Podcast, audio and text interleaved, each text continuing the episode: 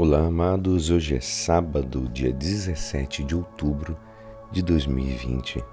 Eu quero agradecer mais uma vez essa semana linda, onde comemorei meu aniversário, onde participamos juntos do texto da Divina Misericórdia e missas.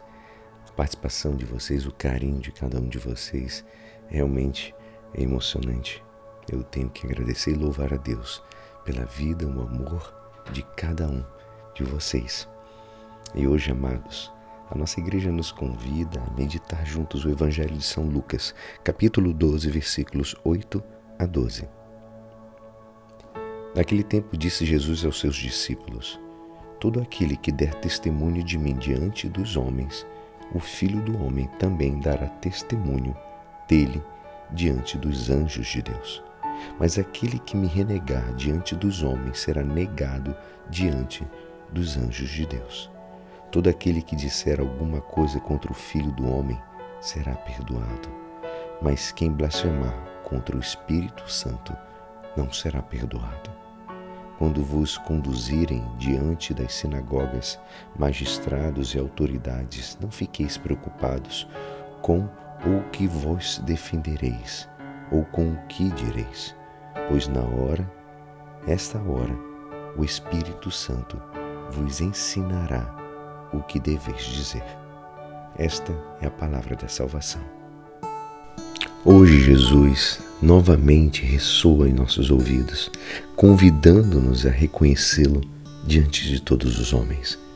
Todo aquele que se declarar por mim diante do povo, o Filho do Homem também se declarará a favor dele diante dos anjos de Deus. Amados, estamos num tempo em que a vida pública reivindica há muita laicidade, entende? Obrigando a todos os crentes a manifestar sua fé somente no âmbito privado, olha só. Quando um cristão, um presbítero, um bispo, um papa se diz coisa, alguma coisa publicamente, porém seja cheia de sentido comum, incomoda. Somente porque vem de quem vem, como se nós não tivéssemos direito como todo mundo, de poder falar, a dizer exatamente o que nós pensamos. Por mais que lhes incomode, não podemos deixar de anunciar o Evangelho. Igualmente, o Espírito Santo. Ele vos ensinará o que deveis dizer. São Cirilo, de Jerusalém, afirmava que o Espírito Santo que habita naqueles que estão bem dispostos inspira-lhes como doutor aquilo que vão dizer. As agressões que fazem aos cristãos têm uma gravidade diferente, já que não é o mesmo, não é o mesmo falar mal de um membro da igreja, às vezes com razão por causa de nossas deficiências, mas agredir a Jesus Cristo ou injuriar o próprio Espírito Santo, já seja blasfemando, e também muitas vezes negando a existência e os atributos do próprio Deus. Também refere-se ao perdão da ofensa, até mesmo quando o pecado é leve.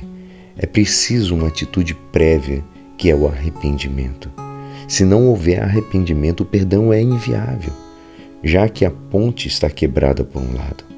Por isso, Jesus nos diz que existem pecados que nem Deus perdoará se não existe por parte do pecador a atitude humilde de reconhecer o seu pecado. E me diz, como está o teu coração? Como é que está a tua própria avaliação?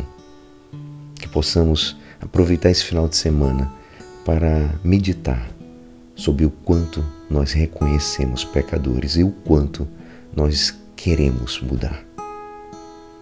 E é assim, esperançoso que esta palavra poderá te ajudar no dia de hoje que me despeço. Meu nome é Alisson Castro e até segunda. Um ótimo final de semana. Amém.